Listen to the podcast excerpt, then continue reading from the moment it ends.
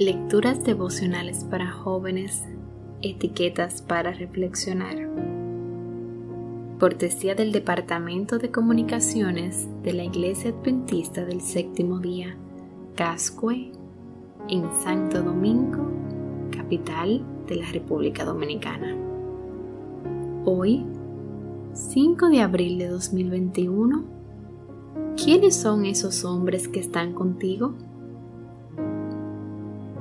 En Números capítulo 22, versículo 9, leemos, Pero Dios se le apareció a Balaam y le preguntó, ¿quiénes son esos hombres que están contigo?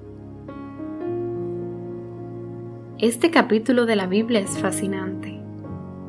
Nos encontramos con un profeta de Dios que había apostatado que aún creía en el poder divino creía que Dios dirigía al pueblo de Israel,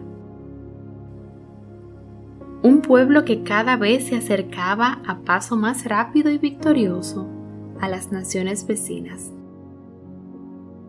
Como era de entender, estas naciones quisieron tomar cartas en el asunto y enviaron a Balaam, conocido por sus poderes sobrenaturales, a maldecir al pueblo de Israel.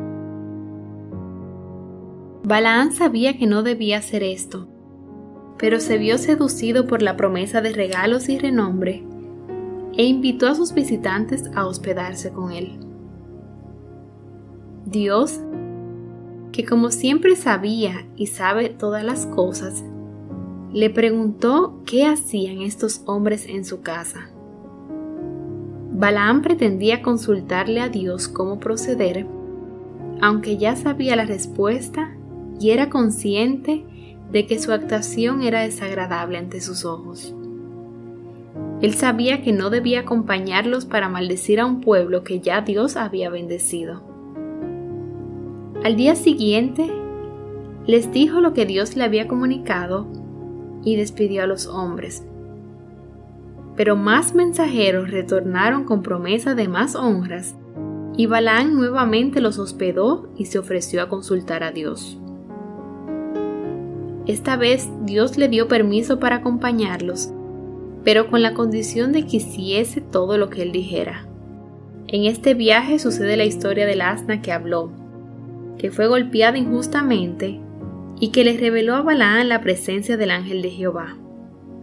Balaán se puso a conversar con lo que a su entender era un animal. ¿A qué niveles de locura nos puede llevar la ira ciega y una vida apartada de Dios?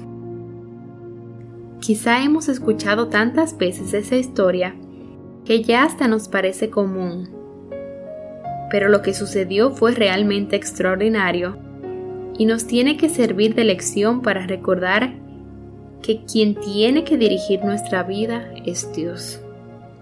A veces jugamos temerariamente con compañías que sabemos que no son de su agrado, por ansias de caer bien, de encajar, de obtener algún beneficio o de evitar la soledad. Sea como sea, Dios hoy nos pregunta también a nosotros de quiénes nos estamos rodeando o cuáles son nuestras verdaderas motivaciones. Ojalá podamos influir más que ser influenciados y que si eso no está ocurriendo, tengamos la sabiduría y cautela suficientes como para alejarnos de terrenos peligrosos.